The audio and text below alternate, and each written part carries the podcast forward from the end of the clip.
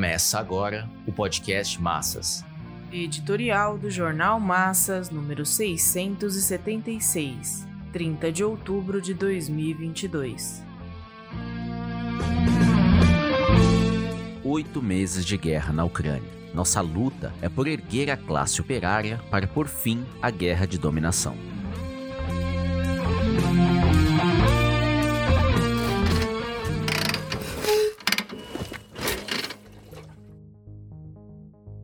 A escalada militar segue firme.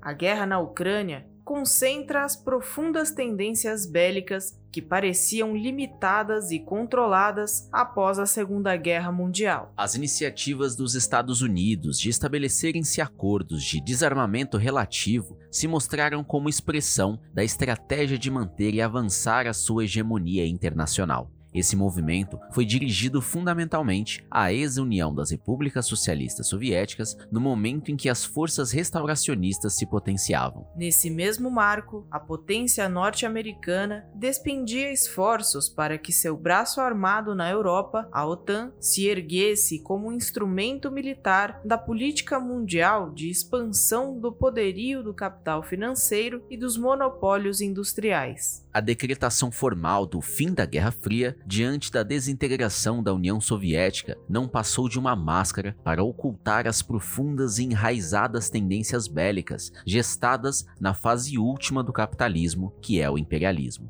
a sequência de derrotas, os retrocessos das revoluções e a eliminação de importantes conquistas do proletariado, sendo a mais estratégica delas a liquidação da União Soviética, permitiram aos Estados Unidos e aos submissos aliados europeus administrarem as tendências bélicas de maneira que não viessem à tona na forma de franca escalada militar. Eis porque Excetuando a crise dos mísseis de 62 que envolveu Cuba, União Soviética e Estados Unidos, não houve após o fim da Segunda Guerra e da Guerra da Coreia uma situação tão clara em que se coloca o perigo de uma conflagração nuclear. O motivo geral se manifesta no fato de que se esgotaram as partilhas do mundo, promovidas entre as potências por meio das duas guerras mundiais. Já não existe a cidadela revolucionária do proletariado mundial que foi a União Soviética. A Rússia mergulhou na restauração e a China percorre vorazmente pelo mesmo caminho.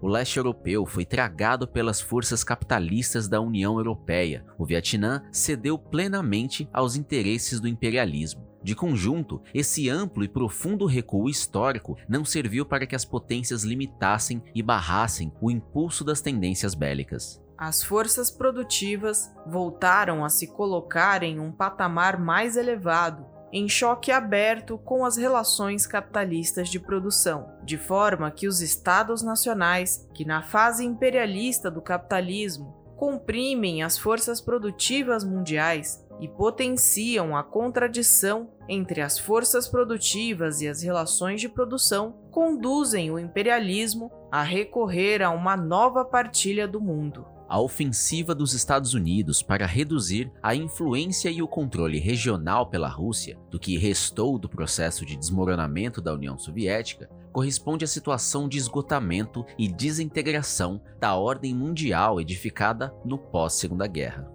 O mesmo se passa com o recrudescimento do cerco econômico-militar dos Estados Unidos à China. A disputa pelo controle de Taiwan e do Estreito de Formosa deita suas raízes na Segunda Guerra e na Revolução Chinesa de 1949 o décimo congresso do Partido Comunista Chinês, que manteve Xi Jinping na presidência, foi atacado pelos porta-vozes do imperialismo por não apenas conservar o intervencionismo estatal na economia, como aumentá-lo. O Congresso, na verdade, refletiu a ofensiva norte-americana no Indo-Pacífico no último período. A guerra na Ucrânia se tornou inevitável no momento em que o imperialismo decidiu finalmente anexá-la por meio de um acordo de adesão à União Europeia e, portanto, à OTAN. A crise e as rupturas fraturas no poder ucraniano em 2014 lançaram o país a uma guerra civil. Fracassaram os acordos de pacificação mediante a indisposição de Kiev de fazer qualquer concessão que possibilitasse a influência da Rússia no sul e no leste. Essa posição se deveu às ordens dos Estados Unidos. O desejo de Putin de um acordo que assegurasse a não adesão da Ucrânia à OTAN naufragou. Assim, da guerra civil que assumiu a forma de separatismo, se passou à guerra de intervenção da Rússia logo ficou clara a decisão dos Estados Unidos de levar às últimas consequências a resistência ucraniana, armando, financiando e aparando politicamente o governo de Zelensky, a guerra se prolonga e aumenta sua capacidade destrutiva. A aspiração do imperialismo em derrotar a Rússia por exaustão combina com o impulso à escalada militar mundial. A OTAN fez seu exercício militar considerando a possibilidade de uso de armamento nuclear. Em seguida, a Rússia fez o mesmo, simulando uma situação de guerra avançada. Putin acusa o governo da Ucrânia de pretender provocar uma catástrofe se valendo das denominadas bombas sujas. E Biden ameaça a Rússia com retaliações caso ela exceda no uso de armas atômicas táticas. Embora permaneçam no plano da propaganda, é sintomático que se leve em consideração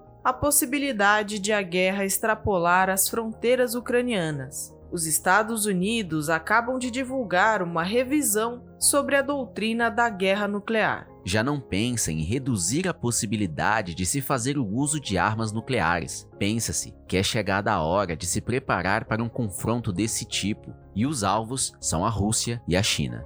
Depois de oito meses de guerra, está mais do que claro que os Estados Unidos fizeram da Ucrânia bucha de canhão, o que quer dizer que existe a possibilidade de acionar a intervenção direta da OTAN. O Pentágono reforçou enormemente sua presença militar na Europa e vem promovendo a extensão da OTAN para a Ásia e, inclusive, para a América Latina. A última medida de Putin, diante da contraofensiva das forças armadas ucranianas de anexar a região de Donbass, não resultará em fortalecimento das posições russas. A perspectiva de dividir a Ucrânia corresponde à política de opressão nacional. Essa é uma via que desune ainda mais a classe operária e os povos russo e ucraniano. A guerra da Ucrânia é apenas a ponta do iceberg das tendências bélicas que emergem na condição de desintegração do capitalismo e da necessidade de os Estados Unidos manterem o seu império erguido após a Segunda Guerra.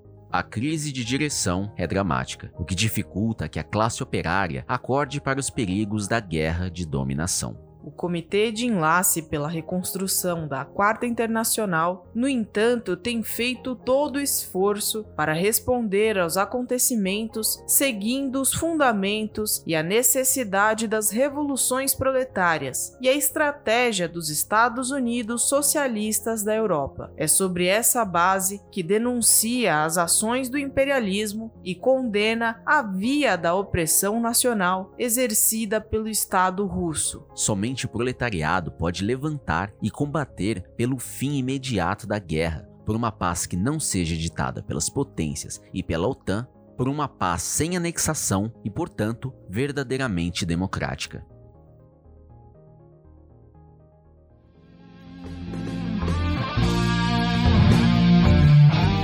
Esse podcast é apresentado pelo Partido Operário Revolucionário, membro do Comitê de Enlace pela Reconstrução da Quarta Internacional. Para mais informações, acesse formassas.org.